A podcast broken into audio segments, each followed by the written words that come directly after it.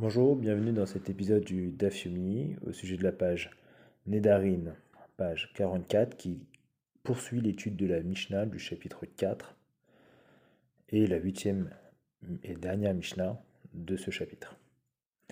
Je remercie avant tout euh, Myriam de sa confiance en espérant pouvoir poursuivre son étude et, toujours être un des maillons euh, de la chaîne de cette étude. Je vous rappelle que l'étude du Daf est un cycle de 7 ans d'études quotidiennes du Talmud. Évidemment, je suis loin d'être un expert du Talmud et je remercie également euh, Myriam et toute la communauté de m'aider à m'améliorer dans cette étude. La Mishnah est toujours étudiée, la même Mishnah de la veille, page 43, est toujours étudiée Myriam l'a étudié d'un point de vue lorsque j'ai euh, fait un vœu afin qu'une personne ne puisse bénéficier de ce qui a été convenu, peut-elle quand même recevoir par un autre moyen? Je lis, je, je lis directement la Mishnah en français. Deux voyageurs ensemble voyagent ensemble. Un n'a pas à manger. Alors, le premier qui a de la nourriture fait un don à une tierce personne et cette tierce personne donne euh, à son tour la nourriture à la personne qui a faim. Donc ici, la première personne a contourné le vœu qu'elle avait fait de ne pas donner la nourriture au deuxième. Elle a trouvé une stratégie. La Mishnah apporte un deuxième cas. S'il n'y a pas de tierce personne, alors peut-elle utiliser une stratégie? J'abandonne ma nourriture sur un rocher, donc la nourriture ne m'appartient plus, et celle-ci qui est libre, on appellera en hébreu efker, pourra être prise par euh, la deuxième personne. Certains diront, euh, je ne peux pas en profiter. Alors il y a une discussion qui s'ouvre entre Chachamim, les sages, qui disent euh, cette pratique est interdite. La deuxième, euh, le deuxième opinion, Rabbi Yossé, qui va défendre l'abandon est considéré comme un cadeau. Cela a pour conséquence que lorsque le cadeau n'a pas encore été acquis par le second, l'acquéreur, alors le premier propriétaire, celui qui donne, peut reprendre son bien. Myriam a posé une question hier dans le Dafyomi. Est-ce que Rabbi Yossé, lorsqu'il permet ce don, est-ce que c'est un moyen pour lui de dire tu peux contourner cet engagement de ne pas lui donner dans un premier temps, comme tu l'avais dit. Et donc la personne ne pourra jamais recevoir. Et donc, Rabbi Yossé trouve un contournement. Tu peux contourner la loi juridique. Ou bien, euh, Myriam pose la question, non, c'est un impératif de la euh, de Rabbi Yossé. Tu dois euh, dépasser ce vœu euh, et, trouver une solution à la situation dans laquelle tu t'es mise. Cela me fait penser à des situations dans la Bible, comme Iftar, qui euh, fit un vœu et qui, par orgueil, n'a jamais renoncé à ce vœu, ce qui causa la mort de sa fille.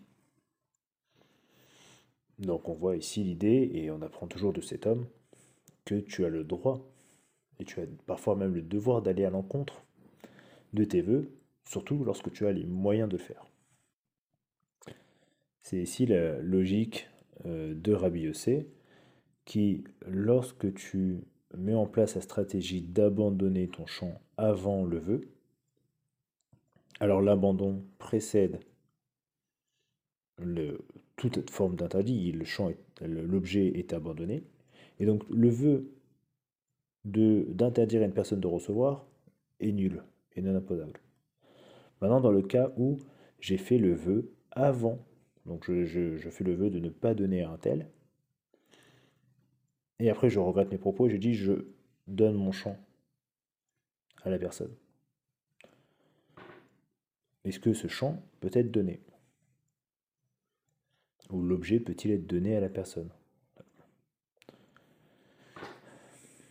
Ici, on voit bien que c'est euh, donc c'est l'idée de d'artifice légal. Est-ce qu'on peut ou pas Rabiossé prétend que Et il est rapporté à la fin de la page 43 et à l'étude de la page 44 le cas d'un champ qui est à l'abandon. Le propriétaire a trois jours pour se raviser. Même s'il a abandonné le champ, il doit avoir ces trois jours de réflexion. Pourquoi? Parce que soit il regrette vraiment d'avoir donné son champ, d'avoir laissé son champ à l'abandon, et c'est assez conséquent. Ou bien il regrette il regrette d'avoir écouté des mauvais conseils. Ou bien pire que ça, les rabbins ont dit donner le décret de trois jours. C'est un décret des rabbins pour éviter la fraude des impôts et l'évasion fiscale. Vous le savez, dans la tradition juive, euh, la richesse euh, produite par l'agriculteur juif est taxée de deux manières principales. Soit par le don qui est destiné au temple et dont les fruits euh, ont un statut de sainteté. Ils ne sont pas utilisables à souhait, seulement consommables à Jérusalem ou donnés aux prêtres. Ou bien, le champ et les productions sont taxés euh, dans le but de redistribuer socialement aux personnes les plus défavorisées. Ici, les rabbins, lorsqu'ils disent tu as trois jours s'adressant à l'agriculteur qui a laissé son champ, trois, trois jours pour décider. Soit tu reprends ton champ et tu payes les impôts, soit il est véritablement euh, abandonné et donc tu perds ton champ. Dans la logique de Rabbi aussi, Ici, les trois jours ne sont pas considérés. Pourquoi? Parce que tant que le champ n'est pas acquis par un autre, il pourra toujours les récupérer. Mais les Chachamim disent non, si tu as trois jours. C'est justement pour éviter cette fraude fiscale. Une autre raison, c'est de dire, c'est le RAN qui l'apporte. Ici, il n'y a pas le commentaire de Rashi, mais simplement du RAN qui évoque la raison suivante, pour ne pas mélanger les lois de Efker et les lois de Neder. Je ne rentre pas plus dans les détails. Pour autant, euh, c'est ici, à la différence de l'étude de d'hier, on voit bien qu'ici on parle de stratégie d'évasion fiscale plus que euh, de Robin des Bois qui doit absolument nourrir le plus pauvre comme l'évoquait Tali hier. C'est ici la nouvelle interprétation du Talmud. Dans ce même champ, voici un autre cas. À la suite de cette expression, si je fais le vœu que mon champ, je l'abandonne pour une durée d'un jour, de sept jours, d'un an, trois ans, en fait d'une durée fixe. Les rabbins considèrent que tu abandonnes ton champ, car il est rare de, euh, de faire un vœu de cette manière-là. Donc tant que la durée n'est pas évoquée, n'est pas passée, le délai, la durée du délai n'est pas passée, alors il peut encore t'appartenir, puisque c'est dans trois jours que ça sera effectif, un an, sept ans, ou quelle autre durée. Mais une fois la durée passée, alors on ne pourra pas euh, il ne pourra pas le récupérer. La logique de Rabbi toujours se maintient. Et donc, lorsque le champ, même si elle est dépassée la durée, alors il faut absolument qu'il soit acquis par quelqu'un d'autre pour qu'il soit considéré comme euh, perdu par le propriétaire. Vous comprenez bien ici que l'enjeu de cette, de cette étude talmudique, que je vous apporte. Évidemment, c'est loin d'être le, plus, le, le seul enjeu. c'est celui de, euh, des biens sur ce, sur ce champ. Ces champs. Ce champ a des fruits qui sont consacrés. Le propriétaire fait le vœu d'apporter au temple ou de donner, euh, de, de redistribuer, de ne pas transgresser les interdits de la Torah. Donc que deviennent ces, fruits? Que deviennent les fruits qu'il a abandonnés sans pour autant, tout en ayant la possibilité de les récupérer un jour? Et a-t-il réussi à frauder le fisc? Telle est la question. Alors il y a une discussion qui s'ouvre et je vous donne la conclusion.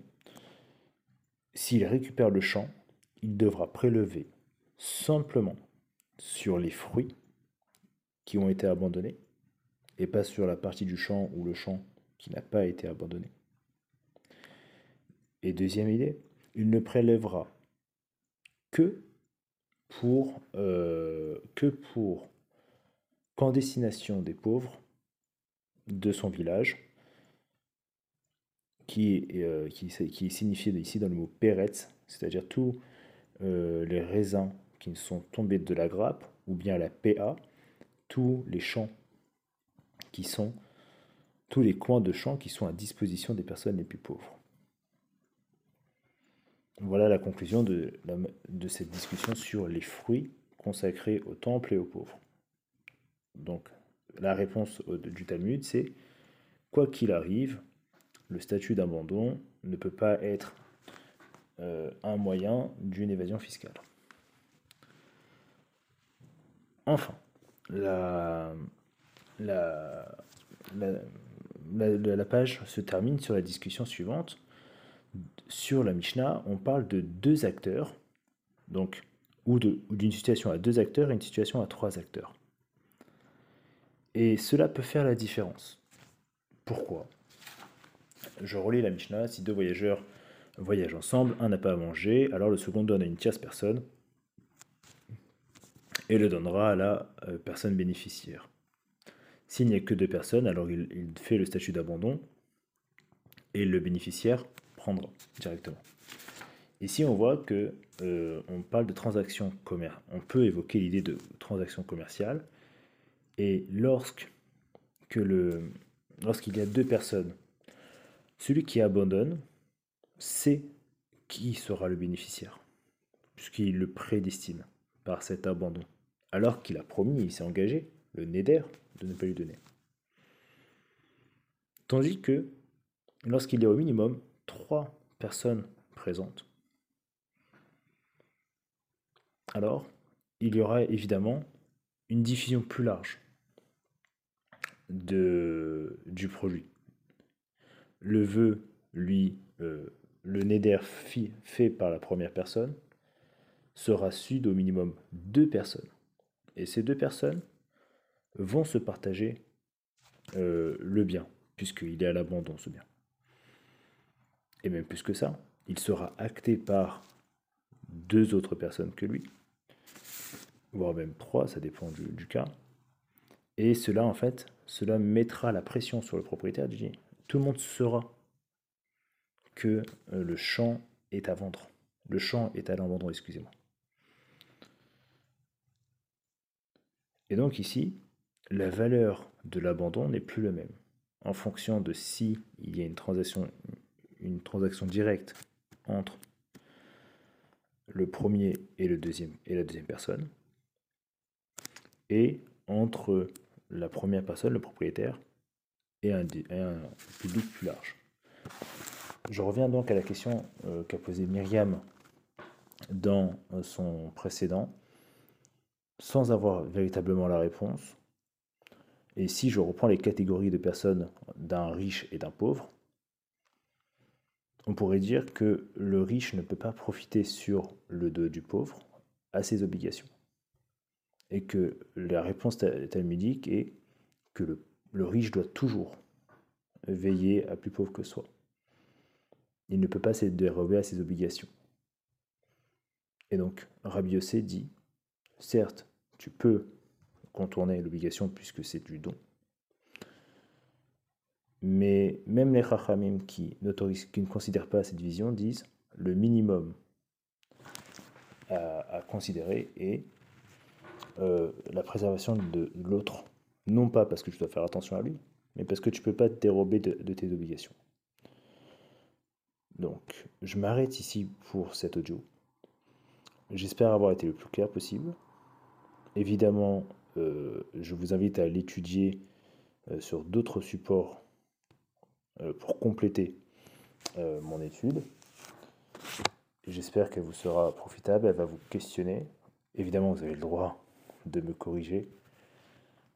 Et j'espère avoir aidé Myriam du mieux que j'ai pu, en espérant que cette étude soit productive pour vous et pour les prochaines années de notre étude quotidienne grâce au podcast de Dafyumi et de Myriam et de toute sa communauté. Je vous remercie.